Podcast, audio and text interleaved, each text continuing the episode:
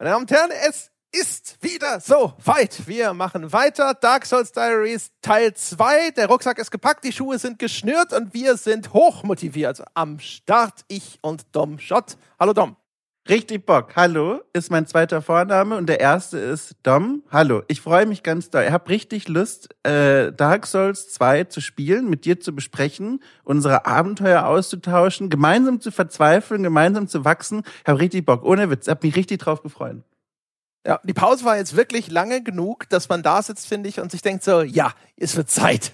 Ja, ja, äh, also wirklich, ich habe ja auch diese Pause gefüllt. Ich habe, ähm, der ein oder andere Mensch wird es wissen, ich habe es nicht mehr ausgehalten ohne dieses Spiel. Also nachdem wir durch waren, habe ich äh, mich bei Okay Cool damit beschäftigt. Dann habe ich angefangen, auf Twitch nochmal einfach so Dark Souls komplett von vorne zu spielen, ohne irgendeine besondere auferlegte Aufgabe. Dann merkte ich, das ist natürlich zu einfach. Ich habe das Spiel schon einmal geschlagen, das ist ab jetzt nur noch Bullying, das macht keinen Spaß. Deswegen habe ich mir dann selber, jetzt vor einigen Wochen war das, äh, zum Zeitpunkt der Aufnahme, eine eigene Herausforderung gestellt und gesagt, so, jetzt spiele ich Dark Souls 1 nur als Bogenschütze, ohne Nahkampf, nur Schießen mit Bogen und Pfeilen. Ähm, und auch das hat mein Verlangen nach mehr Dark Souls nicht befriedigt. Und ich freue mich so doll, dass wir jetzt wieder loslegen konnten. Du hast das Ding einfach komplett verwertet. Das ist so die Nose-to-Tail-Strategie, was Spiele angeht. Ich hab's auf Twitch und dann habe ich es auf meinem Kanal und wir haben hier im Podcast gemacht. Ja, äh, es fehlt eigentlich nur so eine Reaction-Podcast-Aufnahme, dass ich die Folgen nochmal alle anhöre vom Tagebuch 1 und dann äh, livestreame meine Reaktion darauf. Das ist ja jetzt das Ding. Das muss man eigentlich machen. Das stimmt, ja. Wir, haben, wir machen auch noch einen Regiekommentar komplett. Ja, oh, Audiokommentar zur Aufnahme, genau.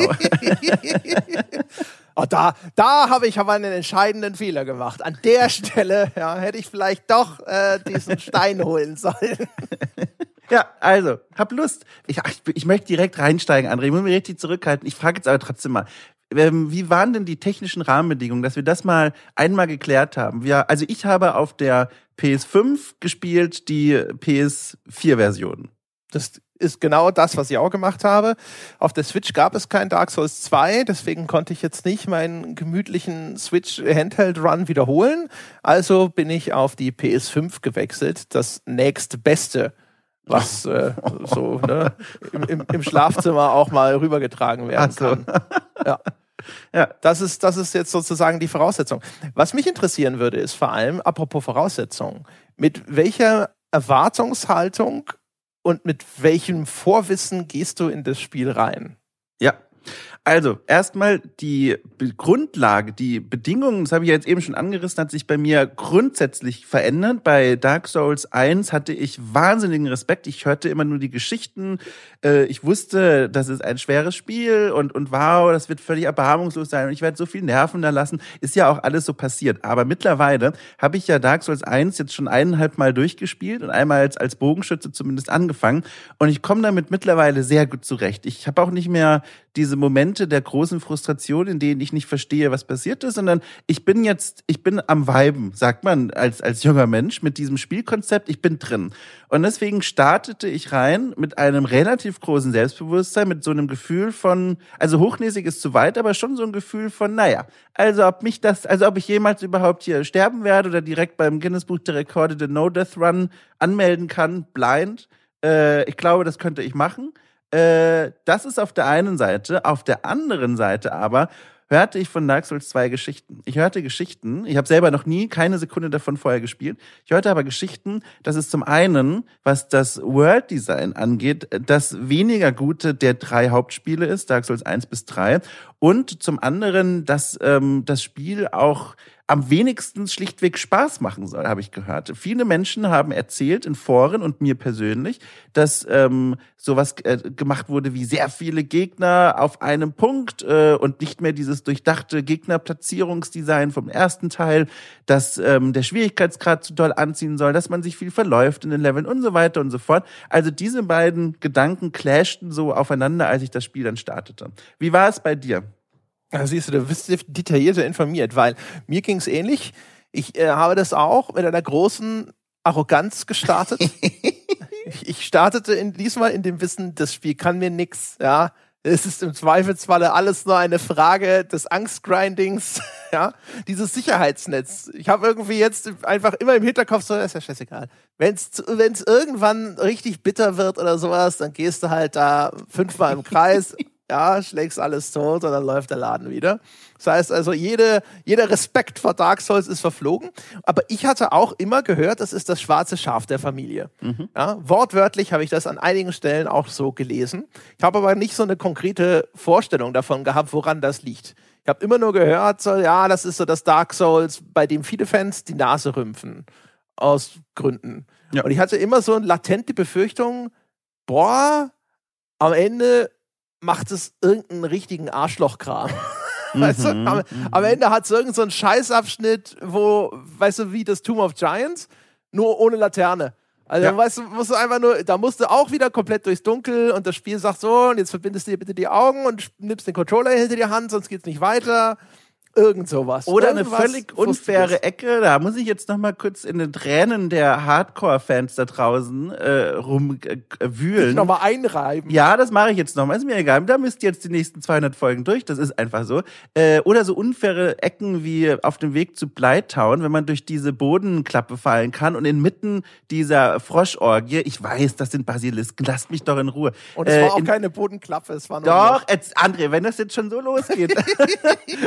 Also, durch den Boden gefallen, warum auch immer. Und dann inmitten dieser Frösche, da haben wir schon drüber gesprochen, es gehört Glück dazu. Du hattest ein bisschen mehr Glück, wie sie standen. Ich bin ja mitten in deren Kreis auf den Tisch quasi gefallen und ja, war Moment, sofort bei mich haben sie doch auch erwischt. Ja, aber ich hatte nur den, äh, das, die Lösung im Gepäck. Ich habe schon wieder jetzt keine Lust mehr.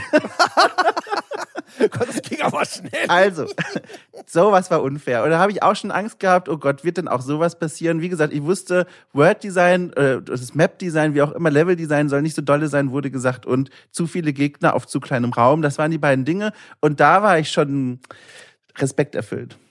Prima, ja, okay. Ja, das wie gesagt, ich hatte, hatte nur eine diffuse Angst davor, dass es irgendwie scheiße ist. Ja. Weil, weil das so ein bisschen so, das Gefühl ist so, ja, ne? Wenn sogar der Dark Souls-Fan so ein bisschen das ist. Aber ich hatte umgekehrt eine andere Sache, die mich auch wieder ein bisschen optimistischer gemacht hat, weil das ist ja das eine Dark Souls, das nicht Maestro Miyazaki, richtig, mhm, ja, ich mhm. glaube, selber gemacht hat, sondern in der, der hat ja irgendwann mal gesagt, er will jetzt mal was anderes machen, hat jetzt keinen Bock auf Dark Souls, hat dann Bloodborne gemacht, wo man sich streiten kann, inwiefern das wirklich was anderes ist, aber wurscht. Und dann hat es also jetzt diesmal ein anderes Team von Designern erledigt. Und ich sag mal, ne, wenn so eine gerade so eine Hardcore-Fanbase ist ja gern mal ein bisschen pikiert. Ne? Wenn es ah, wenn's nicht der der Chef selber macht, ja, wenn der nicht selber am Steuer sitzt und dann hier nur das Ganze als Supervisor überwacht hat, ja, ist ja ganz klar, dass da aber nichts rauskommt. Da, ja, da haben ja diese anderen Leute komische Ideen. Also solche Sachen, solche Effekte gibt es ja. Ist dass manchmal Leute das dann durch so eine Linse betrachten weil das nicht vom Künstler selbst erschaffen wurde und dann auch dort überkritisch sind. Ja. Das ja, war also, so ein bisschen ja. meine optimistische, meine Hoffnung, dass ich hinterher so denke, so, ah ja, komm, ja. Ja, da bin ich gespannt, wenn wir dann drüber sprechen. Irgendwann mal, wenn wir ein bisschen was gesehen haben, inwiefern jetzt dieses Versprechen, Schrägstrich Drohung eingelöst wurde. Äh, apropos äh, Drohung. Äh, ich hatte einen ganz schönen Moment, als ich das Spiel installiert habe. Äh, bei der Playstation kann man ja unten sich die Medien, heißt das, anzeigen lassen. Das heißt so offizielle Screenshots zu einem Spiel, auch mal ein Trailer und darunter sind dann noch so die Produktinformationen. Und da, ich wollte ja einfach eigentlich mir nichts vorher angucken äh, und das habe ich auch geschafft, bis auf einen Screenshot, der mir bei den Medien auf meinen Fernseher gerutscht ist. Und das war ein Screenshot von einem der Level, der späteren ähm, offenbar, der ähm, sehr aussah architektonisch wie Blytown. Sehr ähnliche Holzkonstruktion, sehr ähnliche Lichtstimmung. Und da, also das war tatsächlich der erste Moment, wo ich schon dann dachte, jetzt ist ein bisschen Enthusiasmus weg, weil also diejenigen, die nicht wissen, äh, auf was ich hier anspiele, ich kann euch nur empfehlen, die 422 Folgen anzuhören vom ersten Tagebuch. Ähm, da erlebe ich viele Dinge in Blytown. Man nennt mich ja heute auch den Held von Blytown, äh, was ich da geleistet habe. Den Bürgermeister von Blytown. Ah, ich, ich möchte gehört. Held und Bürgermeister. Ähm, also meine, meine Taten dort, da erzählt man sie heute noch von. Da laufen heute noch die NPCs durch Blytown und sagen, Mensch, ey, hoffentlich kommt der nicht nochmal wieder. Ja, doch, da, da werden äh, irgendwann Statuen errichtet, glaube ich. Ja, aus diesem Fluchmaterial, ähm, weißt du, da sind ja diese Salzstatuen oder was von diesen Basilisken. So eine ja, kriege genau. ich dann. Ganz viel Holzverschalung drumherum. ja. Ja, ich hätte es ja geil gefunden, wenn man das, man, wir spielen, wir spielen los, du trittst in die Welt raus, alles voller Frösche. Oh. einfach nur so überall, einfach nur alles voller Frösche. Ach, das ist so direkt ganz so, schlimm. Ah, nein! direkt dir einen Pitch schreiben. Hey, aus folgendem Grund ist es eine gute Idee, Dark Souls 3 Tagebuch zu machen und zwei aufzuheben für später. ah ja. Naja, und dann, äh, dann äh, reden wir mal drüber, was wir so gesehen haben. Ich denke jetzt erstmal hier äh, den Einstieg vielleicht mal abhandeln. Es gibt ja wieder ein Intro-Video. Ja. An das hatte ich eigentlich relativ hohe Erwartungen und ging mit so einem leichten Gefühl von, äh, raus diesmal, ehrlich gesagt. Das erste Intro-Video, wir erinnern uns, das hat mich ja schon ziemlich heiß gemacht. Ja.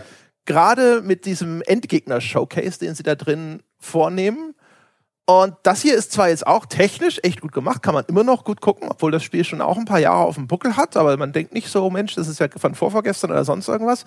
Aber es ist einerseits dem ersten sehr ähnlich, aber andererseits habe ich das Gefühl, vom Konzept her und vom Inhalt her deutlich schwächer als das erste. Es hat mir lange nicht so viel Bock gemacht auf das Spiel. Ja, es, äh, exakt so. Es ist diffuser. Es ist äh, sehr gewollt mystisch. Ich habe mir ja aufgeschrieben, Zitat in meinen Notizen, die während, also Echtzeit während des Spiels entstanden sind. Zitat, sieht cool aus, aber kapier nix. Das ist, was ich mir aufgeschrieben habe. Und das ist, finde ich, jetzt, vielleicht ist fatal zu stark, aber das ist schon so ein erster Dämpfer, weil genau wie du gesagt hast, auch bei Dark Souls 1, bei dem Intro, da war ich angefixt. Ich wollte diese riesen, krassen, bösen Monster auch mal dann in Natura sehen, die mir schon im Trailer gezeigt wurde. Und ich habe vor allem verstanden, warum ich in dieser Welt bin und was die von mir will. Und hier dieses Intro, das ist so, da, da wusste ich schon, oh, da muss ich jetzt dann wieder zwei Stunden Lore-Erklärvideos angucken, um zu kapieren, was die hier von mir wollen. Und damit fehlt mir auch so ein bisschen dieses, dieses weltimmanente Incentive, dass ich mir denke, so, okay, cool, das ist meine Mission als Spielfigur, das muss ich also tun. Stattdessen komme ich in der Welt an und sagen mir, kann ich das Intro nochmal sehen oder irgendwie so ein Literaturanalyseheftchen dazu kaufen? Ich, ich weiß es nicht. Ich weiß nicht, warum ich hier bin. Mal gucken. Ja, genau. Ich, also ich finde, es ist bei mir so ein bisschen zweigeteilt. Nämlich vor allem ist es ja, ich, ich ging raus und habe gedacht, das war jetzt eine ziemlich langatmige Art zu sagen, das gleiche in grün. Weißt du, also, die ganze, es geht wieder los mit so, ja, das, du wirst wahnsinnig, es gibt Hollowing wieder, es gibt anscheinend auch das Dark Sign wieder äh, und so weiter und so fort. Also einfach so der gleiche Scheiß und dann so, ja, es gibt aber diesmal gibt es ein großes von Mauern abgetrenntes Königreich. Ich so, Moment mal, das letzte Ding war da eigentlich auch schon ein großes von Mauern abgetrenntes Königreich. Ja? Diesmal heißt es Drangelic. Drangelic? Ja, Drangelic. Äh, Drangelic? Ja. So, ja. Ist das eine Mischung aus Drachen und Angelic? Oder, ich weiß es nicht. Ja. Ja. Also, aber irgendwie, ich hatte so das Gefühl so, sag doch einfach das gleiche in grün, ja. dann sind wir hier schnell fertig. Ja? ja, ja. Und das, was fehlt, ist halt echt so dieser Ansporn, dieses, hey, guck mal, die vier, bam, bam, bam, ne? Ja. Krasse, geile, monströse Viecher, Kreaturen, Menschen, was auch immer, ne? Irgendwann wirst du denen über den Weg laufen. Das ist dein Ziel. Das ist so dein äh, Attentäter, Kartenspiel oder sonst irgendwas.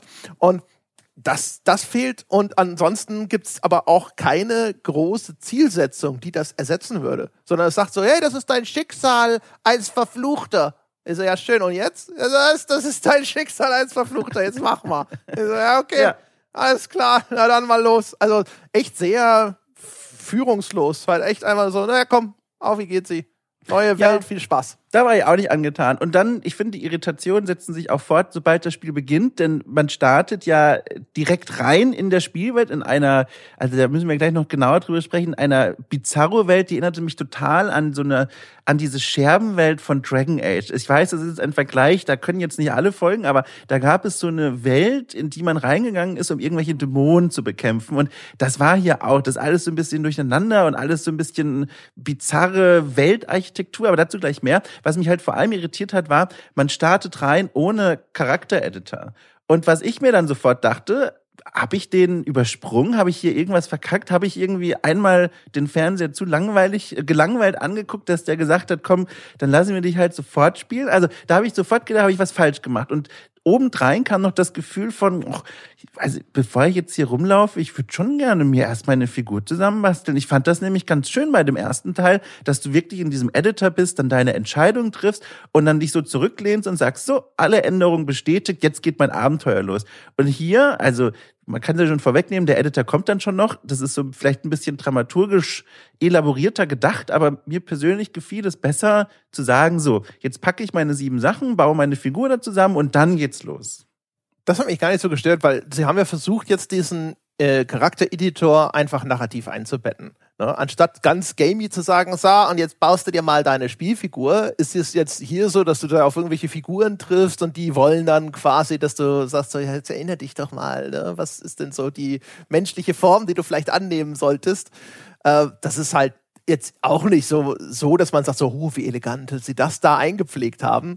Ist nicht so wie bei zum Beispiel, ich glaube, bei Fallout 3 und 4 oder Fallout New Vegas und so, ne, wo du dann einmal da als Baby irgendwie da, da deine, deine Vorlieben aussuchst. Oder ich glaube, in Fallout New Vegas hast du diesen Arzt, der einfach nur so einen Test macht, ob dein Gehirn noch funktioniert und sowas. Das ist noch mal ein bisschen schöner gemacht mit diesen Charakterauswahlbögen, die da eingewoben sind in die Handlung. Aber ich glaube, das ist halt der Versuch, den sie unternehmen. Und den kann ja. man, die, da kann ich so mal anerkennen, nicken. Das ist schon ganz okay. Aber, aber Moment, es ging mir nicht um die Art, wie sie es machen. Das ist, finde ich auch, ne, auch von mir anerkennendes Ding. Mir geht es um den Zeitpunkt. Ich will das sofort haben. Ich will noch keine Schritte in der Welt machen, ohne diesen Ed Editor gesehen zu haben, weißt du? Das war das, was mich gestört hat. Ja, ja. Da fehlt aber mir noch ja so. beides haben, ne? Ja, also hätten schon da nach, direkt nach der Sequenz mir nochmal so eine Ingame-Sequenz geben können, wie sie es ja dann auch machen und dann sagen können, so, guck mal hier, herzlich willkommen. Ja, fünf Schritte zu der Hütte laufen vorher. Du, ich bin da, da werden wir gleich mal sprechen über die fünf Schritte, André. Das waren mehr als fünf. da kann ich dir schon mal sagen, was ich da alles erlebt habe. Na gut, also für mich äh, ist da kein großer Bruch entstanden. Auf jeden Fall, ne, also das Intro endet damit, dass da das äh, bildet sich ein riesiger Wasserstrudel irgendwo. Das sieht aus wie diese Geisterstadt. Was war das? New Anno Londo? War das? Anno nee, New, Londo? New Londo. Anno Londo ist Alt Londo und New Londo ist Neu Londo. Ja, genau. Also auf jeden Fall diese Geisterstadt aus dem ersten. Das sieht fast so aus, diese Ruinen in so einem riesigen, stillen Gewässer. Äh, hat mich total zumindest daran erinnert, so von der Anmutung. Und da bildet sich so ein riesiger Strudel, da springen wir rein und dann kommen wir halt in dieser Zwischenwelt, wo wieder zu uns auf so einer großen Plattform, wo man da landet, ist man ist jetzt nicht irgendwie unter Wasser oder so, man ist einfach in so einer Art, weiß ich nicht, Parallelwelt, das Ding heißt ja Things Betwixt, ne? also man hat so das Gefühl, das ist so eine Zwischenwelt, da ist eine, eine riesiger Canyon, in dem man sich befindet, an dessen Ende wie ein riesiger leuchtender Riss zu sehen ist und auf den bewegt man sich dann halt zu. Und auf dem Weg dahin kommt man dann relativ schnell, zumindest ich, an eine beleuchtete Hütte, wo man auch erkennt, so, weil da einfach das Licht leuchtet und so, und denkst du, okay, das Spielbild, dass ich da reingehe. Also, erste Beobachtung, die ich mir aufgeschrieben habe, ich werde vermeiden, so gut es geht, in den nächsten 200 Spielstunden durch hohes Gras zu gehen, denn das Geräusch, das meine Spielfigur macht, wenn man durch Gras geht, ist wahnsinnig unangenehm. Ja, das ist scheiße. Ja, wahnsinnig unangenehm. Ich habe mir das hier fett rausgeschrieben und man ist ja umringt von hohem Gras und dann dachte ich mir, also, also ich, da kann ich Pokémon-Trainer in mir channeln, wie ich will. Ich finde das so unangenehm. Ich habe keine Lust, da länger durchzulaufen als notwendig. Wow, dass sowas das ins Spiel geschafft hat, dass da niemand saß und gesagt hat, Leute, das klingt schon nicht gut, oder? Wollen wir da mal noch mal drüber gehen? ja, das, da habe ich auch gestaunt. Vor allem äh, so in der Rückerinnerung im ersten Dark Souls gab es sowas nicht und eigentlich hatten sie sogar recht atmosphärische Soundeffekte, so dieses Hallen der Schritte, wenn man über diese Steinböden lief. Wo man sich gedacht hat, es gab doch auch da schon Momente, wo du zumindest über irgendwie mit halbwegs grasbewachsene äh, Oberflächen gelaufen bist. Wo kommt dieser neue unglaublich einfach billig klingende Soundeffekt her? Warum ist der da drin? Wieso wurde nicht einfach alles aus dem ersten übernommen, was jetzt irgendwie Fortbewegungssounds oder so angeht? Ich habe dann auch schon überlegt, hat das irgendwas mit der technischen Version zu tun, dass da irgendwas äh, kaputt gegangen ist, aber dafür käme ich zu wenig aus. Es erscheint mir nicht, äh, nicht glaubwürdig, aber irgendwie, es, es wirkt so, als hätte man das eigentlich bemerken sollen, dass das ein sehr unangenehmes Geräusch ist. Naja, ähm, so, auf dem Weg zur Hütte, André, das erstaunt mich ja jetzt tatsächlich. Denn auf dem Weg zur Hütte gibt es eine Möglichkeit, vom Weg abzukommen. Und die habe ich gesehen und der bin ich gefolgt, bevor ich zur Hütte gegangen bin. Hast du das auch gesehen? Ja, ja. ja Aber ja. was ich auch gesehen habe, ja. waren komische, große Fußspuren im Schlamm. So, perfekt, genau. Äh, nämlich, auf dem Weg zur Hütte gibt es einen halb versteckten Durchgang, der in eine Nebenstraße, in einen kleinen Nebencanyon führt. Und dann bin ich mal hin. Busch. Bitte? Hinter einem Busch. Ja, genau, ne, so halb versteckt, äh, schon so ein bisschen verdeckt. Äh, und dann bin ich durchgelaufen und dann habe ich diese Löcher im Boden gesehen. Und das sind jetzt nicht wirklich Löcher, sondern du hast schon gesagt, das sind Fußspuren. War mir aber nicht klar. Ich habe da noch nicht so richtig verstanden, was das ist. Es waren einfach nur für mich Spuren im Matsch. Und dann bin ich diesen Spuren gefolgt und sah dann ähm, zu mir mit dem Rücken stehen einen, ich nenne ihn einfach mal einen Oger. Einen großen Oger, der da irgendwie mit sich beschäftigt war. Und was habe ich erstmal gemacht als wahnsinniger, fleißiger Mitarbeiter von euch? Natürlich erstmal Controller zur Seite gelegt und alles aufgeschrieben. Und während ich geschrieben habe, aus irgendeinem Grund, ich bewegte mich ja nicht, sieht mich der Oger, dreht sich um und läuft auf mich zu. So, und jetzt kommt's. Ich habe alle meine Fähigkeiten gechannelt, die ich in 500.000 Stunden Dark Souls 1 gesammelt habe und bin ohne von ihm berührt zu werden, an ihm vorbeigerollt und hinter ihm dem Weg weitergefolgt. Also wirklich unangefochten, er hat mich nicht zu fassen gekriegt und da kannst du dir vorstellen, was das mit meinem Selbstbewusstsein gemacht hat. Da wusste ich, dieses Spiel wird für mich ein Klacks. Das wird keine Herausforderung sein. Ich rolle an diesem Oger mit Level 0 quasi vorbei, ohne berührt zu werden. Mega. Da habe ich eine Hochstimmung gehabt. Und dann bin ich auch zur Hütte gegangen, aber mit was für einem Grinsen ich da die Tür aufgetreten habe. Also, das war schon die erste Heldentat. Direkt mit stolz geschwellter ja. Brust dadurch. Ich, ja. ich bin, hab den Weg, habe ich auch gesehen, habe gedacht, ich gucke mir das an, bin dann hoch, sah dann um die Ecke, ah, fettes Viech. Und dann habe ich, ich habe gedacht, so, ich, ich kenne mich ja jetzt aus. Also hier geht es einmal noch nicht lang. Da steht nicht ein fettes ah. Viech rum, ohne Grund. Ich soll einfach jetzt erstmal unten in die Hütte. Ne? Ah, du hast ja auch noch nichts. Du startest ja völlig ohne, ohne Waffen und du hast ja nichts. Du musst ja da erstmal und so. Ne? Das finde ich ganz spannend, André. Also da legen wir jetzt schon, wir haben es ja schon, wir haben vorher mal kurz gesprochen, da legen wir jetzt schon so die Grundlagen für später, glaube ich, viele Momente, in denen wir ganz unterschiedlich rangegangen sind. Das finde ich ganz aufregend. Sehr toll. Schön, schön, schön, schön. Ja, ich, ja, ich, ich habe ja, meine Arroganz speist sich daraus, dass ich denke, ich habe es jetzt einfach verstanden. Ja? Ich bin jetzt einfach zu schlau für das Spiel. Ja. Ja, weil ich sowas erkenne und sage, ah, alles klar, dann also erstmal unten lang.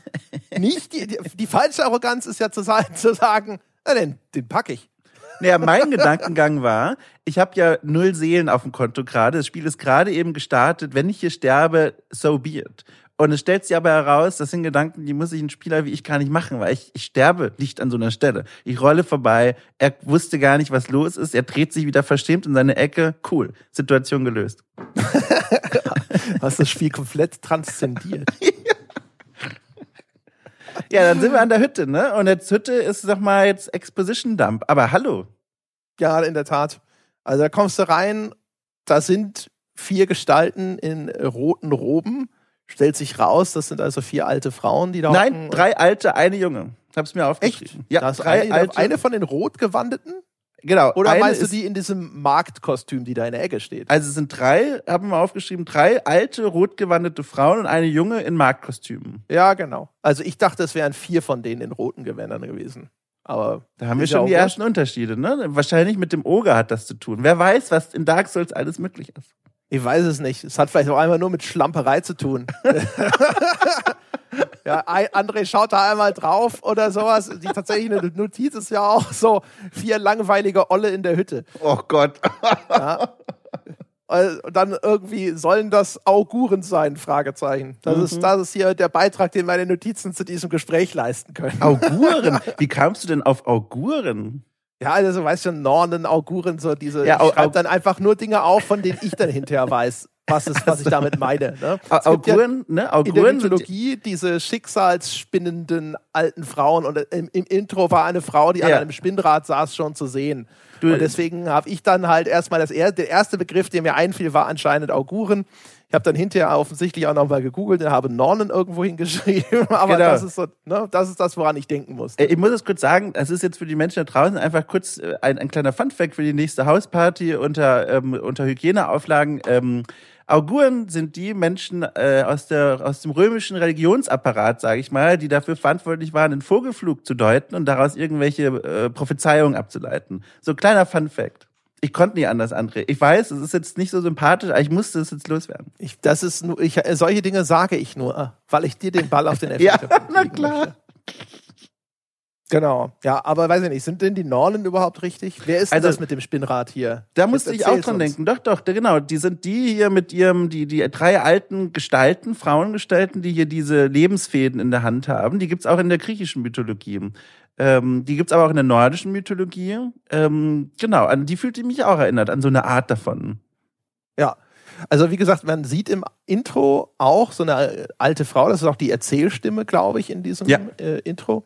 Und die sitzt da zwischendrin an so einem Spinnrad. Jetzt kommst du halt so in diese Hütte, da sitzen sie in ihren roten Gewändern und ähm, erzählen dir halt auch was, ne? So, hey, du, siehst halt auch aus wie einer, der verflucht ist, weißt du? Die sagen dir eigentlich als erstes, du, du hast ein ziemliches Curse-Face, ja? Das ist im Grunde genommen die Aussage, die da, die da kommt und äh, prophezeien dir, dass du zu einem Hollow wirst und sagst dir so, ja, hier landen alle, die so verflucht sind wie du.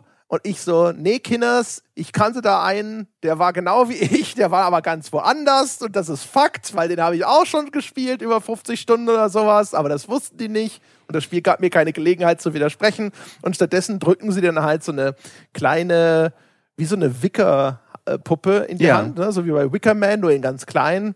Und das ist, äh, wie heißt das Item im Spiel? Ich habe es gerade vergessen. Hum, also ein Effigy, oder? Ist- Effigy, ja, Effigy. Human Effigy ist das, Ja. genau. Also diese, dieses gibt's hinterher als Gegenstand auch im Spiel. Ich habe das Gefühl, dass diese Human Effigies genauso funktionieren wie die Humanity im ersten Teil, dass du damit deinen Hollow-Status irgendwo äh, umkehren oder beseitigen kannst. Ich habe aber noch keine benutzt, deswegen weiß ich das nicht. Sicher. Ähm, und auf jeden Fall, das Ding halten sie dir hin und sagen, jetzt guck dir das doch mal an und vielleicht erinnerst du dich nicht ein bisschen und dann kommt der Charaktereditor. Übrigens, auch das finde ich interessant. Äh, Das wusste ich tatsächlich auch nicht, aber ich habe es da mal nachgeschaut. Ähm, äh, Effigy, das ist, ich, also das klang für mich nach so einem Wort, ich habe das glaube ich auch so noch nie gehört, dachte ich mir, das haben sie sich ausgedacht. Da habe ich nachgeguckt, das stimmt gar nicht. Effigy heißt erstmal wörtlich übersetzt einfach nur Bildnis als Wort, aber es gibt zum Beispiel im Deutschen, beziehungsweise im Lateinischen, den Ausdruck in effigie und das bedeutet im Bildnis oder als Bildnis. Und damit kann man zum Beispiel meinen, das kennen bestimmt viele von uns, vor allem die in Süddeutschland leben oder mal gelebt haben, ähm, wenn man in Kirchen geht und da sind irgendwelche so Ritter aufgebahrt, ne? so, so Ritterskulpturen aus Marmor oder so. Das sind zum Beispiel Begräbnisse in Effigie, also dass quasi nochmal ein menschenähnliches ähm, Bildnis benutzt wird, um zu kennzeichnen, hier wurde jemand beerdigt. Super interessant. Oder auch Strohmänner verbrennen. Auch das sind so Rituale in Effigie. Das war mir neu. Wieder was gelernt. Also den Begriff Effigy, den kannte ich. Ja. Ich habe den immer in Verbindung gebracht, auch mit diesen Skulpturen, so wie wir es in unserem Spaziergang zu Far Cry Primal äh, besprochen Ja, haben. genau. Mit diesen Mhm. Venus-Figuren. Ja. Das Ja. ist, damit verbinde ich den Begriff Effigy. Ja, sehr gut. Ja, und dann geht es auf jeden Fall jetzt zur Charaktererstellung. Äh, vorher Da ganz wird es ja jetzt spannend. Jetzt Tom. wird spannend. Da können wir gleich drüber sprechen. Eine Sache noch, die ich hier festhalten möchte, es ist, äh, kann man jetzt an der Stelle schon mal ein kleines Zwischenfazit raushauen. Ähm, mir war da zu viel explizit erklärt. Also nach dem Intro diese kurze Spaziergang und dann nochmal die drei Frauen da, die einem nochmal explizit sagen, was ist denn jetzt hier los und was sollst du eigentlich machen. Ich, ich, ich mochte es viel mehr, dieses Mysteriöse von Dark Souls 1, wo du im Keller aufwachst, im Kerker, und dann äh, siehst du nur, wie dir jemand von oben den Schlüssel zuwirfst und du weißt noch gar nicht, was ja eigentlich Sache ist. Das gefiel mir wesentlich besser, als hier in dieser Zwischensequenz äh, fast schon gefangen zu sein und zuzuhören, wie sie da einem erzählen, was man da jetzt macht und, und wo, was das alles soll. Gefiel mir nicht so gut, André. Wie war das denn Machen für dich? sie ja nicht mal. Ja. Also das Schlimme ist ja, finde ich eigentlich eher, dass es so redundant ist. Weil du, was kriegst du denn da an neuen Informationen? Die sagen dir das Gleiche nochmal, was dir eigentlich das Intro schon vorher verraten hat. Du kommst da an und sagst du, ja, du bist verflucht, ja, wusste ich. Ja, du wirst wahrscheinlich zu einem Hollow, habe ich mir schon gedacht. Ja, da musst du was machen. Aha.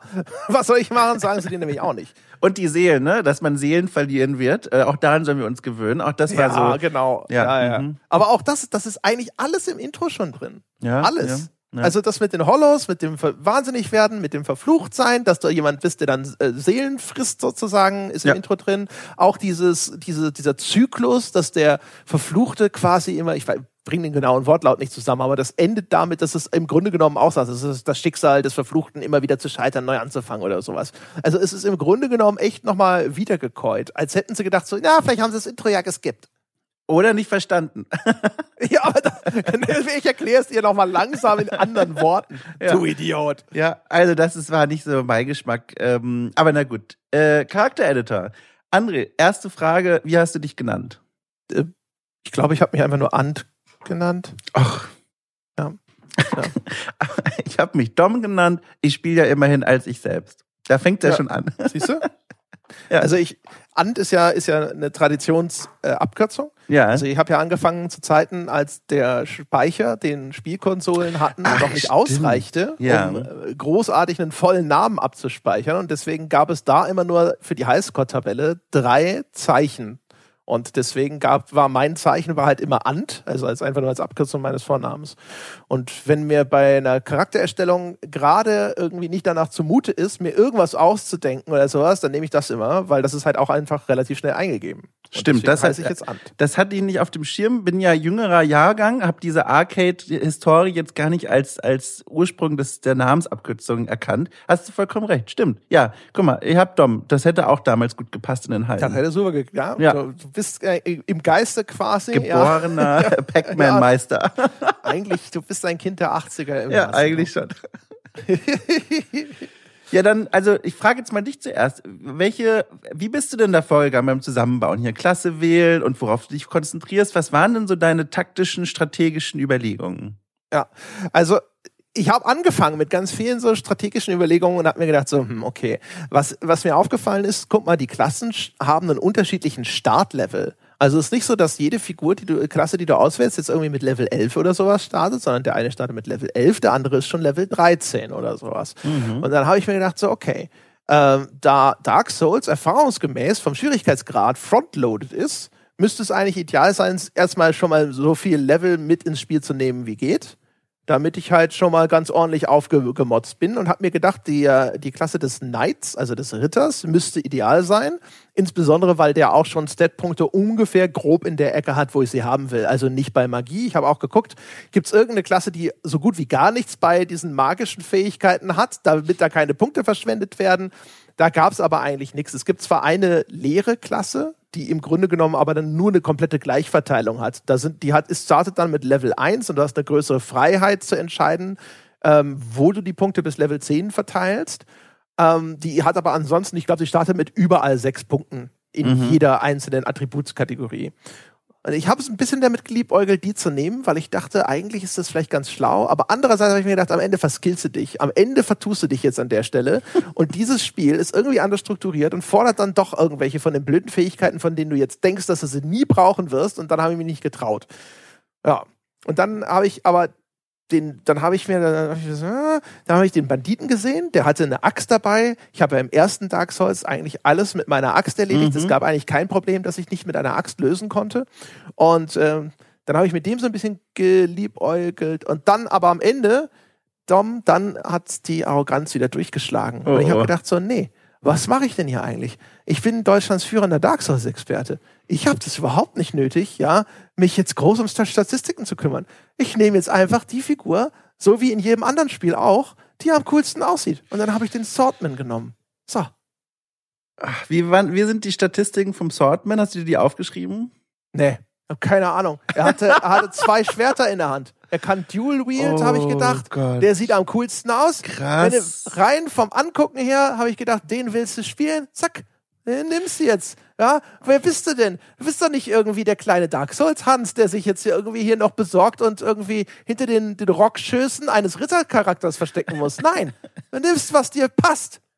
Also ich finde das bemerkenswert, dass innerhalb von, ich weiß nicht, wie lang dieser Zeitraum war, aber von diesem Auswahlbildschirm sich deine taktischen Entscheidungen so komplett wieder vom Tisch gefegt haben. Also wirklich eben noch überlegt, wo sind die Punkte bestmöglich verteilt und dann, fuck it, was toll aussieht, nehme ich. Das ist ja wirklich, das ist ja Wahnsinn. Ja, da kam es einfach über mich. Also manchmal muss man sich auch einfach mal wieder selber erden, Dom. Da musst du überlegen Ja. und, und dir die Frage stellen, sag mal, wer bist du eigentlich? Tief Ja. drin. Bist du der Typ, der jetzt da sitzt und sagt, ich nehme jetzt hier so eine Ritterklasse, weil die irgendwie mit Level 13 startet? Hast du das nötig?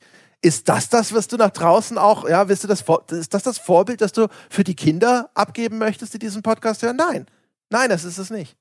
Ja, jetzt wird's natürlich für mich maximal schwer, meine Entscheidung noch irgendwie gut aussehen zu lassen, denn ich habe äh, natürlich angeknüpft an meine erfolgreiche Dark Souls 1 Strategie. Das ist identisch. Einfach identisch. Du hast auch direkt den Charakter mit Havels Rüstung. Ich habe ich hab, ich hab mit dem Linkkabel meinen alten Charakter importiert. Ah, je. Nee, ich habe, also die Idee war dann natürlich wieder zu sagen, alles klar, ich gehe wieder im Laufe des Spiels, sobald wie möglich, auf ein Tankbild, das heißt große Waffen, dicke Rüstung, dass ich auch wie im ersten Teil schon nur, wenn dann nur versehentlich auf die Rollentaste komme, sondern immer nur ansonsten um Gegner rumlaufe und alles wegblocke mit Kinn und Schild, was da mir entgegengeschmissen wird. Äh, das war die Strategie von Teil 1, die hat gut funktioniert und das wollte ich jetzt auch. Das heißt, für mich waren jetzt Charakterwerte wichtig, nämlich Gesundheit, Stärke und Kondition. Das sind die drei Eckpfeiler. Ähm, und dann bin ich natürlich die Klassen mal durchgegangen und bin sehr schnell beim Ritter gelandet. Ähm, der, das habe ich mir aufgeschrieben, der hat zwölf Gesundheit, elf Stärke ähm, und neun Adaptability. Das ist ein neuer Wert gewesen. Ne? Ist dir das aufgefallen? Adaptability, ja, ja. eine also heißt der wörtlich übersetzt Anpassungsfähigkeit, aber offenbar so eine, eine, eine, eine Resistenz gegen verschiedene ähm, Mali für den Status, ne? Ja, so das ist echt so ein weird Shit-Ding wieder. Ja. Und es gibt ja diese Tooltips, die man sich einblenden lassen kann. Und da liest es wieder und denkst dir so, was? Jetzt auch nicht schlauer. Keine Ahnung. Ich habe aber auch erstmal gedacht, so, ja, okay, das sieht aus wie hier so, so ein Resistenzscheiß. Ja, genau. Und habe ich gedacht, so, für später. Brauchen wir später, wenn erstmal Vitality und so hochgepumpt sind. Wahnsinn. Also genau, er habe Ritter genommen, erstmal in den, in, den, in den Fokus genommen und dann haben wir gedacht, das sieht schon mal sehr gut aus. Und dann habe ich noch den Warrior gesehen. Das war, glaube ich, der mit der Axt. Der ähm, hat mich auch noch mal kurz interessiert, weil er hat wesentlich mehr Stärke. Der hat 15 Stärke, also statt der 11 Stärke vom Ritter, aber nur 7 Gesundheit statt der 12 Gesundheit vom Ritter. Und dann habe ich mir gedacht, so, nein, das ist mir schon zu offensiv. Ich will ja diesen Tank in erster Linie erstmal Schaden aushalten und dann ähm, Schaden austeilen können als zweite Priorität. Hat natürlich auch den Hintergrund, äh, das ist ja mehr als nur ein Sicherheitsgefühl, sondern je mehr man aushält in diesen Dark Souls-Spielen, desto mehr Zeit hast du auch in Encounters, die eigentlich nicht machbar sind, aber diese Zeit kannst du nutzen, um irgendwelche Angriffsschemata auswendig zu lernen, um dich im Level umzugucken. Und das ist alles so erkaufte Zeit in Form von Lebensbalken. Und deswegen war das für mich sehr wichtig. Und da habe ich den Ritter genommen. Das war für mich schon mal eine klare Entscheidung. Ein Ritter hat auch rote Haare bekommen, roten Bart, selbstverständlich. Mein Ebenbild. Und jetzt die weitere wichtige Frage. André, was für ein Gift, was für ein Geschenk hast du dir mitgenommen? Ja, die Gifts sind diesmal ehrlich gesagt ein ziemlicher Scheiß. Ja. Wenn wir mal ehrlich sind. Also ich, es gibt ja, also Gift im Sinne von Geschenk ist etwas, das man immer auswählen kann. Und im ersten haben wir, glaube ich, beide diesen Generalschlüssel genommen. Ja. ja. Weil das ist so ein Ding, das liest du sofort, denkst du dir, ja, das ist, das klingt super. Dass äh, Türen aufschließen können, die ansonsten zu sind, ist genau das, was ich will. Und diesmal ist da halt so, so Standardruns. So ein einzelner Homeward Bone. Das sind diese Gegenstände, mhm. mit denen man sich ohne Verlust von Seelen zum Lagerfeuer zurück teleportieren kann. Die sind schon extrem nützlich. Aber einer, also, weißt du, wo ich mir denke, so, na komm, ich hatte hinterher in dem, im Dark Souls 1, da bin ich teilweise mit zehn Stück von den im Inventar durch die Gegend gelaufen. Da ja, und ich, mit einem. Ich gehe ja auch nicht zurück. Für mich war das auch nicht interessant. Ich gehe immer nur vorwärts in diesem Spiel. ja, ja, genau. Du wirst sowieso so, sofort wie so, als, direkt in eine Schildkröte verwandelt, ja. Und du brauchst wahrscheinlich 120 Stunden, um das Spiel durchzuspielen, weil du dich irgendwie immer nur so einen Mikrometer pro Minute fortbewegen kannst, aber du stirbst nicht ein einziges Mal. Ja. Auf jeden Fall, es gibt noch Healing Wares, ne, also Heil, Heilkram. Es gibt einen Life Ring, der klang noch eigentlich ganz verlockend, aber der, der klang auch so, als ob er nur minimal dir einen, einen Boost auf Lebensenergie gibt. Das Spiel ist ja immer sehr unkonkret, aber das las sich so, als ob ich hinterher irgendwie so drei Prozent von diesem, was ist denn das überhaupt? Vitality ist es nämlich gerade nicht, sondern es ist was anderes. Ist es Vigor? Ich weiß es nicht. Halt, dass, dass die, die, die Health Stat dazu ja. kriegst. Äh, wollte ich dann auch nicht. Das Einzige, was mich irgendwie interessiert hat, war das Petrified Something Ding sie mhm, da. Mhm. Da ist ein Ding, das klingt so, als wäre es ein Objekt, mit dem man an irgendeiner Stelle im Spiel eine Art Rätsel lösen kann. Ich, das klang ein bisschen so wie, weiß nicht, als, als ob da hier irgendwo hinter ist da irgendein Schalter oder eine Opferschale oder was auch immer. Und packst du es da rein und dann kriegst du was dafür. Und da habe ich mir gedacht, so komm, der ganze andere Kram klingt so, als wäre das nach fünf Minuten egal. Jetzt nimmst du das mal mit. Und irgendwann stehst du nämlich sonst an einer Stelle und dann sagt das Spiel, ja, das sieht aus, als ob man hier ein versteinertes irgendwas reinlegen kann. Und ich sitze da und denke mir so, verdammt, jetzt werde ich nie erfahren, was ich hier gekriegt hätte. Und das will ich vermeiden, das wollte ja. ich nicht. Ich wollte ja. nicht an dieser Stelle stehen und dann denken, verdammt, hätte ich es doch noch mitgenommen. Also, ich wusste es sofort. Ich habe mir den Live-Ring aufgesteckt. Denn, wir erinnern uns, ich spiele Tank. Ich nehme jeden Prozent Gesundheit, den ich bekomme. Deswegen Live-Ring auf den Finger, nie mehr abgenommen. Ganz einfach. Das ist, ist mir alles zu, viel zu angsthasig. ja, ja, pass mal auf. Ja, da kommt Wo ist denn dieser angebliche fehlende Respekt vor dem Spiel, Dom? Naja, ich, also ich, ich, nur weil ich ein guter Autofahrer bin, heißt das ja nicht, dass ich mich nicht anschnalle. Ich finde, du, äh, nach, also wenn man, wenn man in den ersten drei Minuten schon an so einem Oger vorbeigerollt ist, ja. ohne dass, der, dass man je berührt wurde, dann kann man auch eigentlich in Unterhosen in dieses Spiel starten. Aber Einfach mit Ring nur, um ihm direkt zu zeigen, wer hier der Chef ist. Nein, nein. Ich schone meine Nerven, bin ja auch gealtert seit unserer letzten Aufnahme. Ich muss ja, ein bisschen auf mich aufpassen. Ja. Deswegen, nein, nein. Ihr habt mir hier schön die Gesundheitspunkte an den Finger gesteckt. Das fühlte sich ziemlich gut an. Da war ich ziemlich, äh, also hatte ich auch keine Zweifel, die richtige Entscheidung getroffen zu haben. Okay. ja. Ja, und ansonsten, ich habe mich dann auch natürlich ein bisschen im Charakterdesign ergangen und habe da relativ wild Zeug zusammengeklickt. Ich habe irgendwie auch, ich habe rote Haare, rote Augen. Wirklich, rote Haare. Denkst du ja, da auch ja. an mich dann so ein bisschen? Nee, das war nicht dein Farbton. Ach so, na gut. Das war schon so irgendwie so sehr ein bisschen kräftiger, so ein bisschen getönte. Ne? Ja, ich habe ja oh. dieses royale Burgund, äh, möchte man sagen. Ja, also, ja, ja. So, so oder so ähnlich beschreibt man ja, das, denke ja. ich, ja. Bin jetzt auch nicht der Haarfarbenexperte, was weiß ich schon. Vielleicht ist es auch Kupfer. Ja. Auf jeden Fall, da habe ich halt einfach so ein bisschen rumgespielt und irgendwie immer gedacht so, warum machst du das eigentlich? Du wirst den hinterher nie sehen. Der wird mhm. immer irgendeinen Helm auch vorüber haben und fertig, aber naja. Und dann hast du das auch gesehen.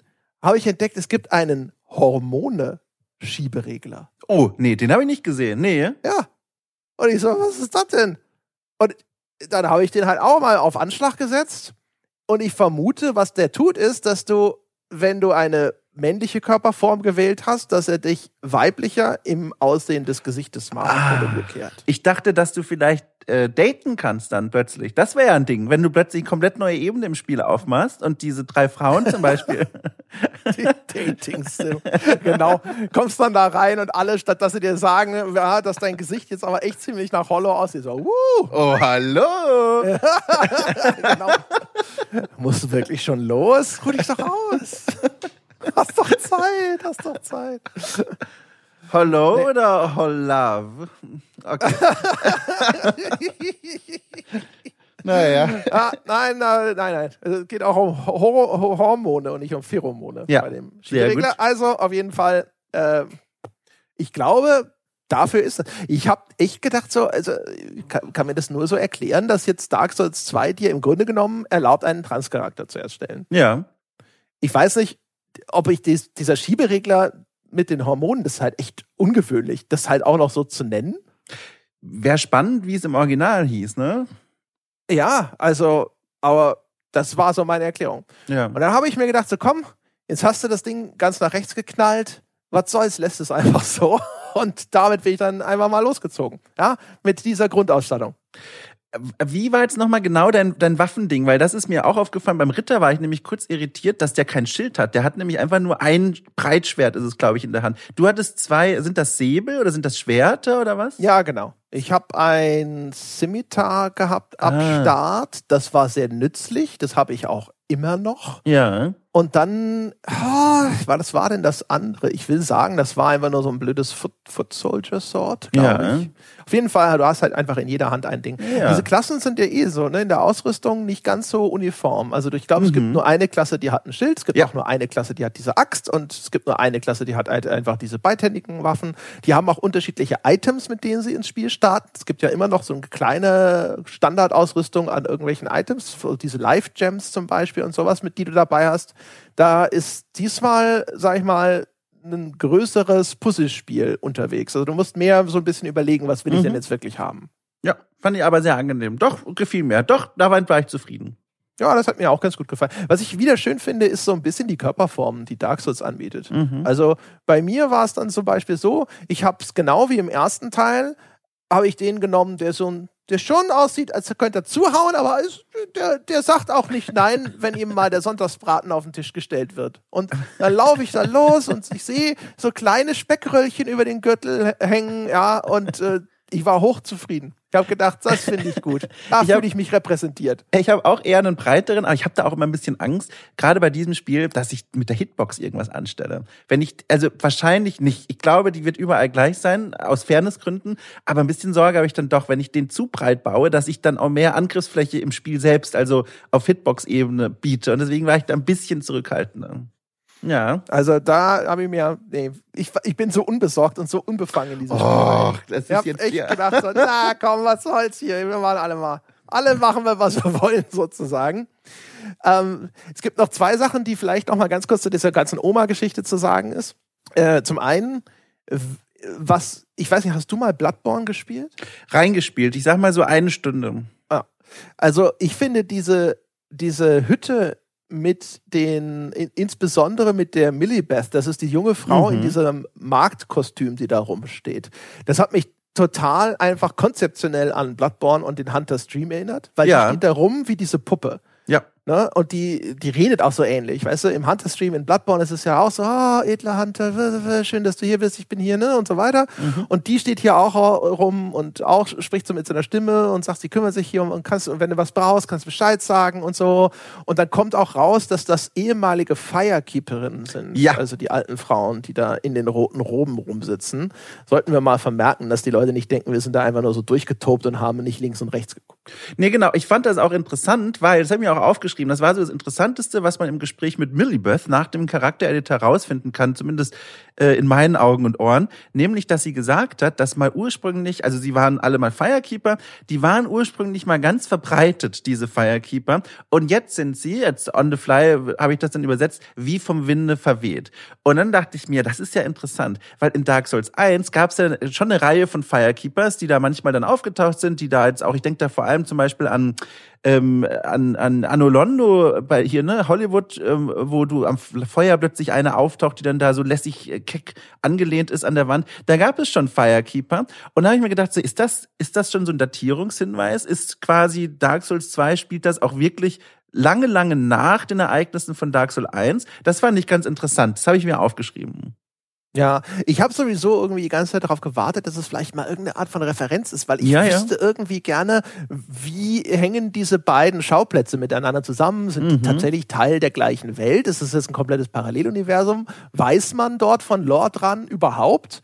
Weil es gibt ja auch hier offensichtlich Firekeeper zum Beispiel. Also da sieht man ja ne, und das, das Problem mit dem, mit dem Curse und dem Darkseid, das Hollow und, und sowas. Also es gibt ganz identische Konzepte in beiden Welten. Es wirkt also so, als wären das zwei unterschiedliche Landstriche innerhalb einer Welt, die aber sozusagen mit den gleichen Konzepten, Berufen sozusagen bestückt ist und auch mit ähnlichen Zuständen vertraut Ja. ist. Aber irgendwo ist nirgendwo so ein Anknüpfungspunkt. Das ist wie also, ja, wir haben jetzt das Ding hier. Das ist eigentlich alles gleich, aber wir nennen es jetzt Strangelic und und es ist irgendwie so ein bisschen komisch und ich weiß noch nicht, kommt es noch?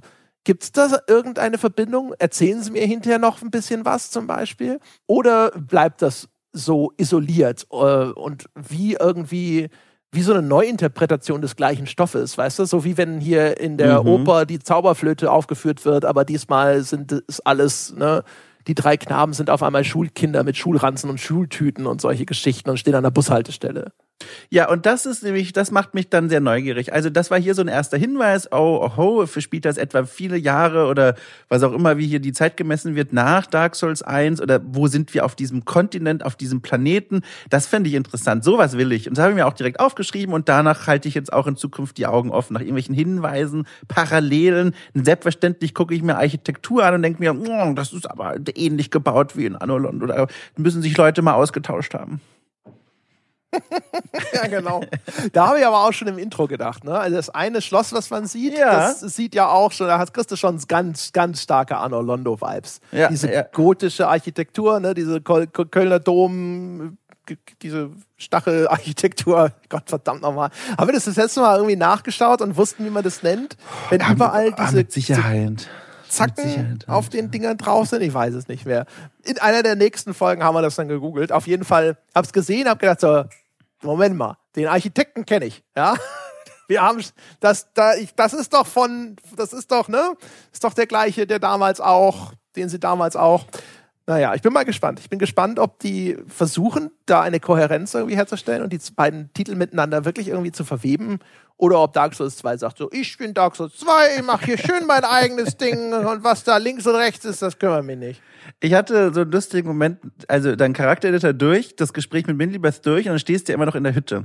Und dann erinnerte ich mich als ich dann Folgendes machte daran, dass bei Dark Souls 1 wir mal drüber sprachen, dass das Entwicklerteam ja auch so ein bisschen dachte, irgendwie ist es auch ein lustiges Spiel. Da passieren manchmal Dinge, die sind auch situationskomisch und das ist auch so ein bisschen, was sie so, was sie gemerkt haben, was ein Effekt von Dark Souls 1 ist. Und hier hatte ich so einen ganz ähnlichen Moment, da musste ich dran dann denken, denn in dem Moment, als Minibeth mir nichts Neues mehr zu erzählen hatte, also wuchtete ich mich mit einer Rolle in alle Kisten die in dieser Bude standen. Ich habe die komplette Einrichtung zerlegt, hatte schon kurz Angst, dass jetzt die drei alte Frauen zum ersten Endboss werden aus Wut.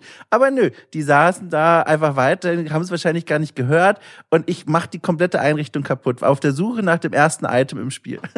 Das habe ich auch gemacht. Sehr gut. Bei mir aber schon fast ehrlich gesagt äh, mit Vorsatz. Einfach nur, weil wenn du dann die Dialoge, wenn diese Expositionsdialoge durch sind und dann redest du mit den alten Frauen, dann lachen die nur so wie so Hexen in einem ja, ja. Märchenhörspiel.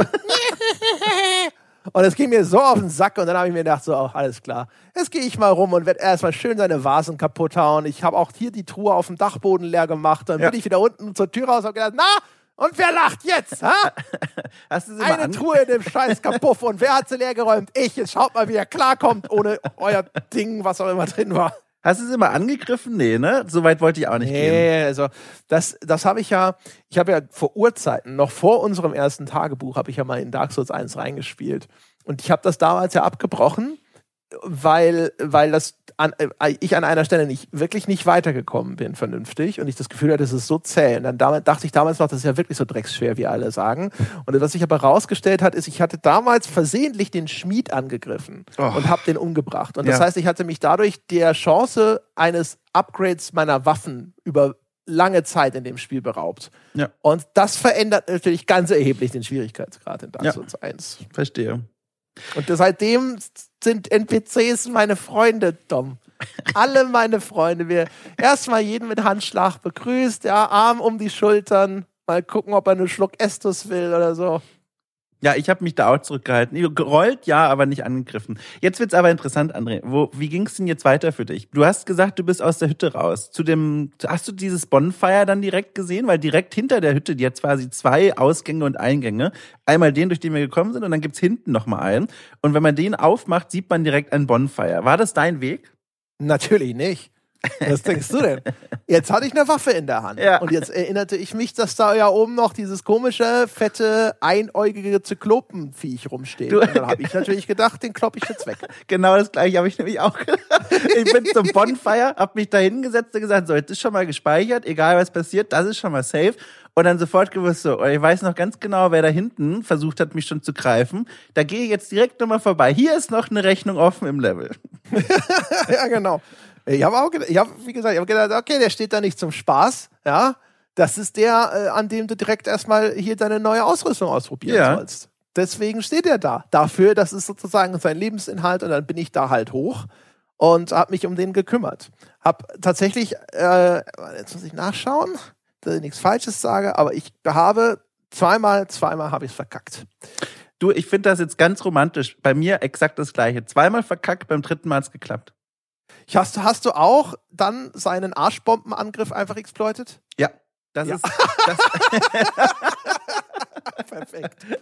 Das war aber auch also ein Angebot, das konnte ich ja nicht ausschlagen. Ja, das habe ich auch gedacht. Also da steht ja oben dieser Oger rum, meine Damen und Herren, wenn Sie es nicht kennen. Und der hat eine Attacke, wenn man sich hinter ihn schleicht, man denkt äh, äh, auch noch in Erinnerung an das erste Dark Souls gerne daran, dass es ja die Möglichkeit gibt, wenn man sich anschleicht, einen Gegner von hinten so eine Art Finishing-Move auszuführen, der zumindest sehr viel Schaden macht. Und das natürlich erstmal ausprobiert. Und dafür haben jetzt sehr viele Gegner in dem Spiel offensichtlich eine Gegenmaßnahme mitbekommen. In diesem Falle macht er so eine kleine Arschbombe. Er hüpft nach hinten und fällt auf seinen Hintern. Und wenn du da stehst, dann macht er ordentlich dich Platz, wenn du noch so ein kleiner, kleiner Horst bist wie wir zu diesem Zeitpunkt. Und äh, das heißt also, beim ersten Anschleichen habe ich dadurch erstmal ordentlich äh, Energie eingebüßt, wusste auch noch nicht, was der dann macht und dann habe ich das verkackt. Aber wenn man dann erstmal sich darauf eingestellt hat, dann kann man einfach, indem man sich hinter diesen Gegner bewegt, ihn dazu bringen, dass er diesen Angriff ausführt. Dann setzt er sich erstmal auf seinen Hosenboden und dann ist er offen für Angriffe. Und das kann man wirklich eigentlich einfach immer weiter so durchexerzieren. Hinter ihn, er hockt sich wieder hin, zweimal draufgedroschen und das Spiel von vorne. Ja, da war ich auch wieder voll drin. Ich habe auch vorher schon äh, mich gut geschlagen. Was er, womit er mich zweimal überrascht hat, war, dass er auch so einen Greifangriff hat und dann mich so hochgenommen hat und dann quasi den Kopf abgebissen hat und das war halt instant tot. Und wenn er dich da einmal kriegt, kommst du nicht mehr raus. Dafür habe ich dann auch dieses äh, This is Dark Souls Achievement bekommen. Dann wusste ich, okay, alles klar, ich weiß schon, ich bin Veteran, das bringt mich nicht aus der Ruhe. Und dann beim dritten Mal habe ich es hingekriegt und mein Gott, bin ich froh, dass ich das gemacht habe. Da habe ich war ich schon nämlich neugierig, ob du das gemacht hast, weil man bekommt nicht nur 1000 Seelen und einen Bonus aufs Ego, sondern auch das erste Item. Äh, und das ist, finde ich, schon ein sinnvolles, nämlich den Stone Ring. Und der Stone Ring, der verringert äh, oder erhöht vielmehr deine Poise äh, Resistance. Und da habe ich nochmal nachguckt, was Poise genau ist. Poise bedeutet, das ist ein, ein Attribut, eine, ein, ein Statuswert, der äh, gibt an deine Resistenz gegenüber, wenn Gegner dich angreifen, während du angreifst, ob dein Angriff unterbrochen wird. Das heißt, ob die dich staggern können. Und das ist für meinen Spielstil wesentlich. Und das war ein super gutes erstes Item.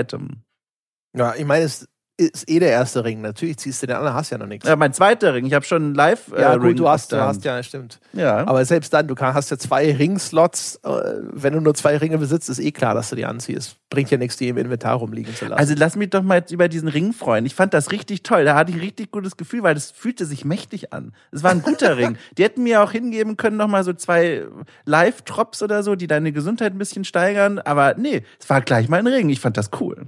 Ich finde diese, diese Ringe in Dark Souls zumindest jetzt zum Start, die fühlen sich halt nie mächtig an. Oh, du weißt, dass das Status-Upgrade, das du kriegst, ist halt so.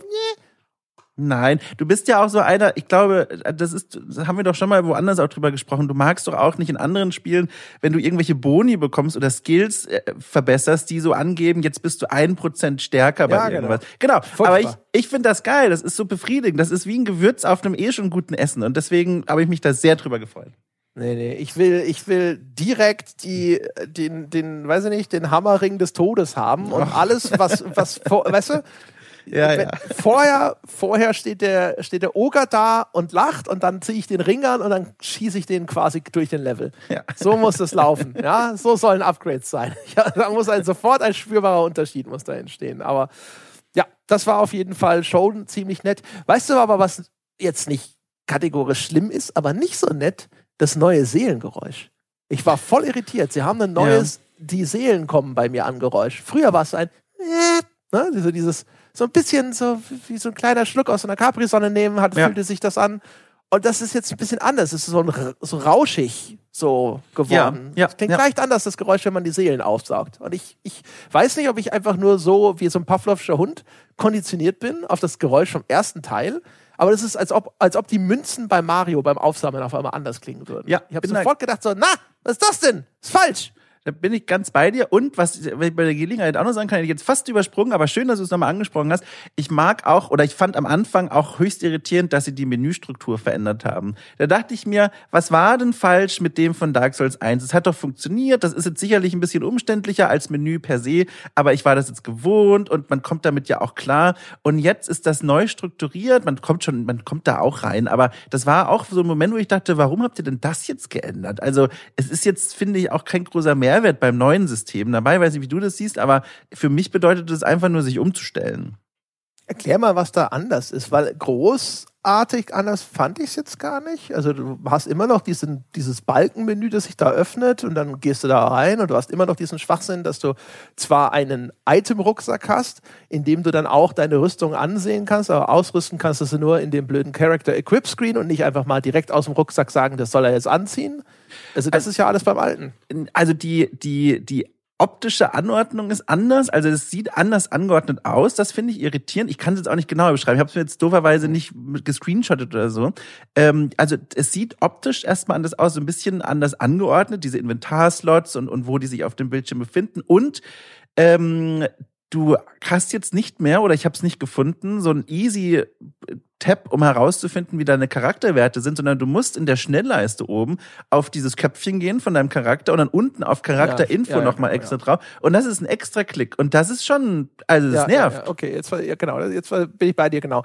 Was cool ist, ist, du hast jetzt einen eigenen Menüpunkt, um diese Nachrichten in der Spielwelt zu hinterlassen. Das stimmt, ja. Äh, das ist ganz cool. Da haben sie offensichtlich gemerkt, dass das äh, ein Feature ist, das cool ist und dass man einfach allen am besten zur Verfügung stellen sollte, möglichst schnell. Umgekehrt übrigens diese Trophy, die, oder das Achievement, das du vorhin erwähnt hast, das fand ich echt ein bisschen peinlich. Dieses, dieses Dark Souls, weißt du?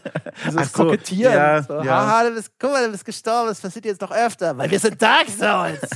ah, verstehe. Ja, ja, ah, okay, gut, stimmt. Das hätte ich auch, glaube ich, äh, Potenzial lag für mich auch, das auch so zu empfinden, aber ich habe da einfach gedacht, so, ah ja, okay, jetzt ist.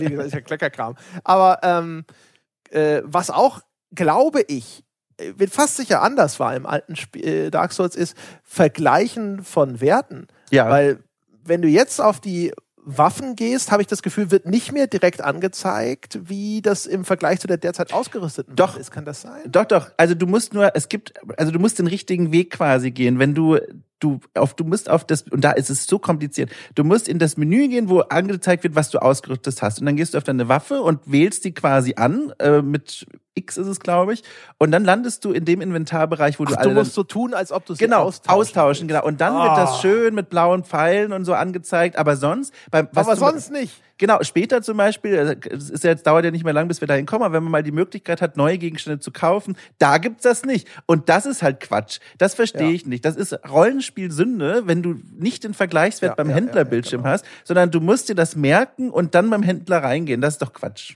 Das ist, ja, ja. Das ist also, Quatsch. Also, auch generell, ne? Also, wenn, das muss eigentlich immer, muss sofort sichtbar sein. Ja. Auch wenn ich einfach nur in den blöden Rucksack durchbrowse, dann soll es mir sofort anzeigen, jawohl, hier, das ist Verteidigung gegen Magieschaden ist höher, Verteidigung ja. gegen Feuer ist niedriger und sonst irgendwas. Dass man da überhaupt durch irgendeinen so Reifen springen muss, um das überhaupt zu dieser Anzeige zu kommen, ist schon Quatsch. Und beim Händler, da wird es dann auch wirklich, wirklich zu dem Problem. Das andere ist nur so ein minimales Komfort oder du musst erstmal wissen, wie es geht, Problem. Beim Händler ist es halt einfach scheiß. Ja. Ja. Ja gut, ne? Also dann haben wir den gelegt. Äh, hast du dann, dann noch was gemacht? Weil ich bin dann zurück zum Bonfire gegangen. Ich habe meinen Weg dann fortgesetzt. Genau, ich bin da auch zum äh, Bonfire gelaufen und dann geht's ja richtig los. Weiß gar nicht, wollen wir den Weg dadurch, den Dingsy noch machen oder Tutorial-Bereich schon den Schnitt? Meinst du? Die Frage. Also ich würde sagen, also ich habe da gar nicht mehr so viel noch aufgeschrieben, weil jetzt kommt ja noch mal so ein kleiner Abschnitt, in dem man noch mal so ein bisschen Steuerung lernt für den Fall, dass man nicht so wahnsinnig war, zu dem Oger zu gehen, hatte ich das Gefühl. Man wird dann noch mal so durchgelotst und dann kommt man ja zu dem ersten großen neuen Bereich und von mir aus können wir diesen kleinen Lotsebereich noch schnell mitnehmen. Okay, das ist gut, weil ich habe da auch nicht viel. Ja. Aber wenn du jetzt noch viel zu erzählen gehabt hättest, hätte ich gesagt, vielleicht ja. heben wir uns das auf. Genau. Also, das heißt also nach dem ersten Bonfire, dann tritt man heraus in diesen weiteren Bereich, immer noch in diesem Things Betwixt, in dieser kleinen Zwischenwelt. Das sieht so ein bisschen aus, als ob man in einem fetten, düsteren Wald steht, mhm, finde mhm. ich. Und da sind so schmale Wege, die äh, da durchführen und links und rechts ist ein endloser Abgrund. Das erste, was man relativ schnell sieht, ist, oh, da sind Eingänge, wo Türen, Tore, Öffnungen in diese riesigen Bäume reingeschlagen sind und davor sind die bekannten Nebelwände. Und das war so der erste Moment, wo ich dachte so, ah, da sind sie wieder. Oh Gott, jetzt geht's richtig los. und dann aber die war so echt so ein, so, so ein Trigger für mich zu denken, so, oh, jetzt wird's ernst. Ja, aber so richtig ernst, ne? Und dann die Enttäuschung wird's ja gar nicht, weil es ist im nee, Grunde, es ist im Grunde ein Tutorial, das aus mehreren Ra Räumen besteht, durch das man durchläuft, bevor man dann wirklich ins Spiel reinkommt. Man lernt halt dann, das war ja wirklich auch, da musste ich ein bisschen schmunzeln, weil wie gesagt, wir kamen gerade vom Oga, den haben wir gelegt, aber der Bereich hier ist für die Spielerinnen und Spieler, die einfach wie es, also einfach weitergehen und noch nichts gemacht haben mit ihren Schwertern und Waffen und so weiter. Und dann kannst du halt lernen zu parieren, ne, angreifen, schwerer Angriff, leichter Angriff. Äh, das ist so ein bisschen, also ne, redundant dann für uns gewesen, ist man so durchgelaufen. Es gab einen Moment, da habe ich geschrien. Man lernt nämlich auch, wie man springt. Man muss über einen kleinen Abgrund springen. Da hatte ich schon drei, 1330 Seelen im Gepäck zum Zeitpunkt, habe es mir extra aufgeschrieben. Und du musst nämlich folgendermaßen springen. Ähm, deine Kreistaste reindrücken, damit die Figur rennt und dann im richtigen Moment L3 reindrücken, damit der Sprung geschieht. Und das ist so clunky. Also diese Figur, zu, die, die springt so, oder vielleicht lag es auch schon an meinem Tankbild, die, die, bis die sich abhebt vom Boden und dann die Flugbahn. Das wirkt alles sehr wackelig. Also es hat geklappt, aber das war eigentlich mein großer erster Schreimoment in dieser ersten Stunde oder was. Okay, das war relativ easy. Also meine, die kann gut hüpfen. Ich habe auch, glaube ich, gerade einen Itemgewicht von 33,6 Prozent oder sowas. Also ich bin echt leicht beladen, bin relativ flink. Das kann man übrigens umstellen. Ne? Man kann das umstellen, dass du mit dem Druck, Druck auf L3 rennst und mit dem Kreis abspringst. Oh, du, das werde ich aber machen. Das wusste ich nicht. Danke. Gibt's im Menü. Kann Sehr man gut. wechseln. Ja, das, also bei mir, ich bin da auch durch und das war jetzt halt, das ist halt der Tutorial-Abschnitt. Das ist so ein bisschen Ja. wie der Weg durch den.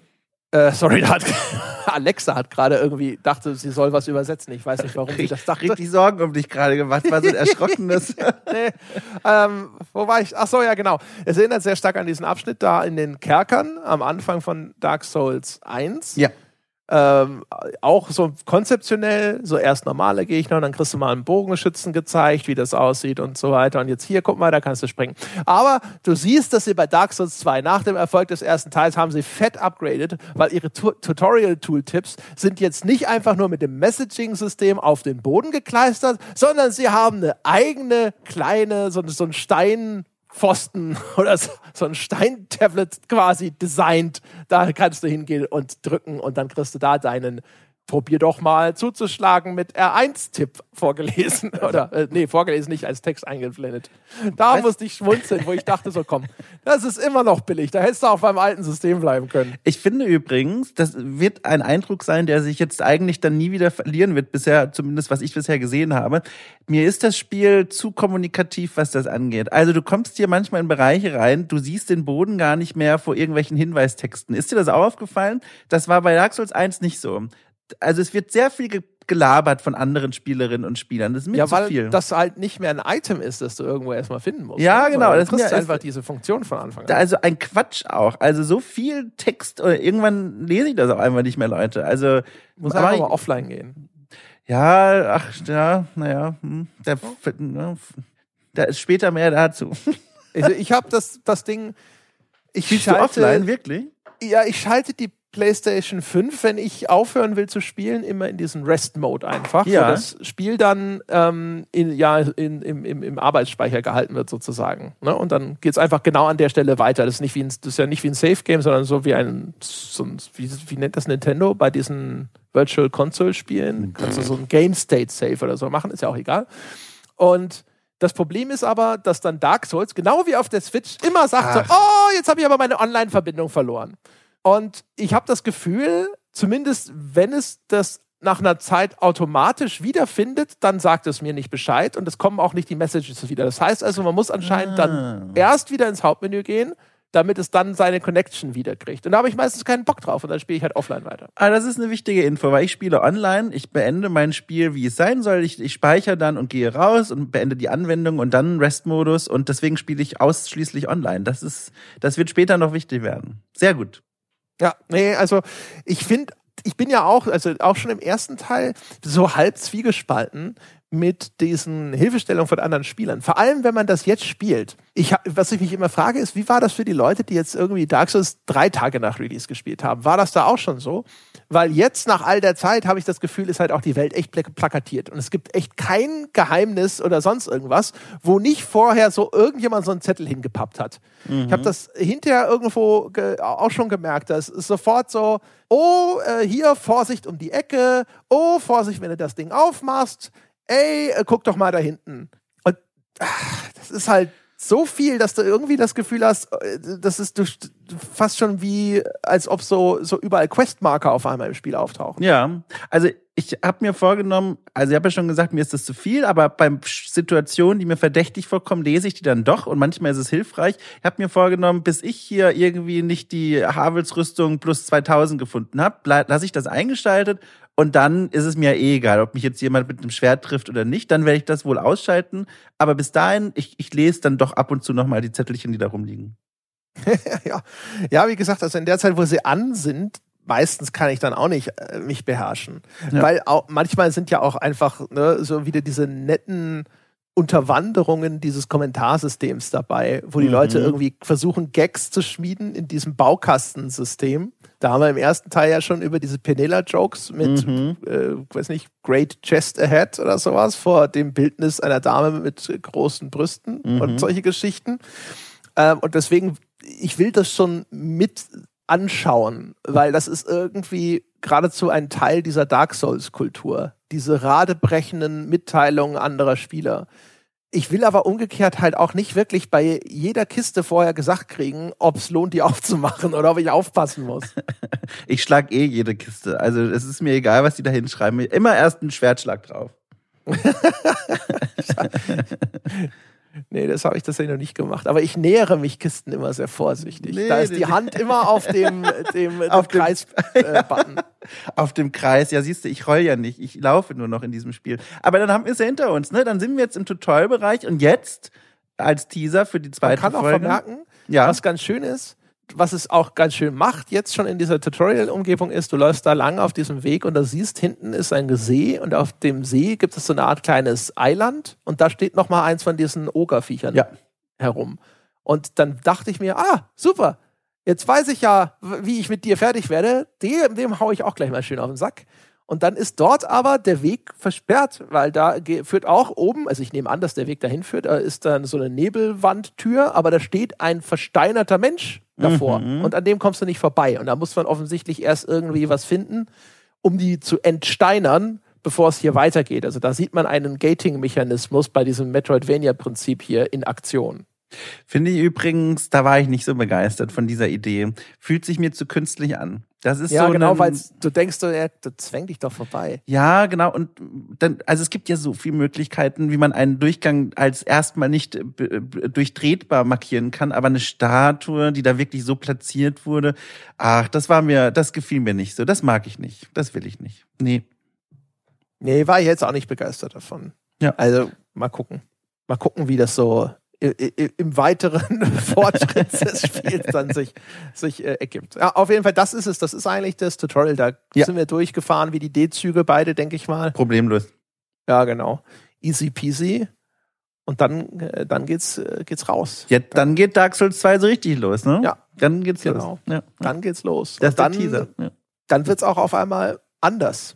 Anders als erwartet ja. geht's dann weiter. Und, und ab hier bin mal gespannt, wohin die Wege sich von André und Dom kreuzen und wo auch nicht. oh, das wird Ob spannend. überhaupt jemals wieder. Beide rennen in unterschiedliche Richtungen los. Tschüss. ja, genau. Ich guck noch mal ganz kurz. Ich will nur kurz Zigaretten holen. ja, aber das, das, das sprechen wir in der nächsten Folge drüber. Die hier, die haben wir jetzt. Ganz genau. Die haben wir damit erledigt, meine Damen und Herren. Das war Teil 1 Dark Souls Diaries 2. Und in diesem Sinne vielen Dank, dass ihr dabei seid. Ich hoffe, es war ein hübscher Einstieg für euch und wir hören uns in der nächsten Folge wieder. Bis dahin.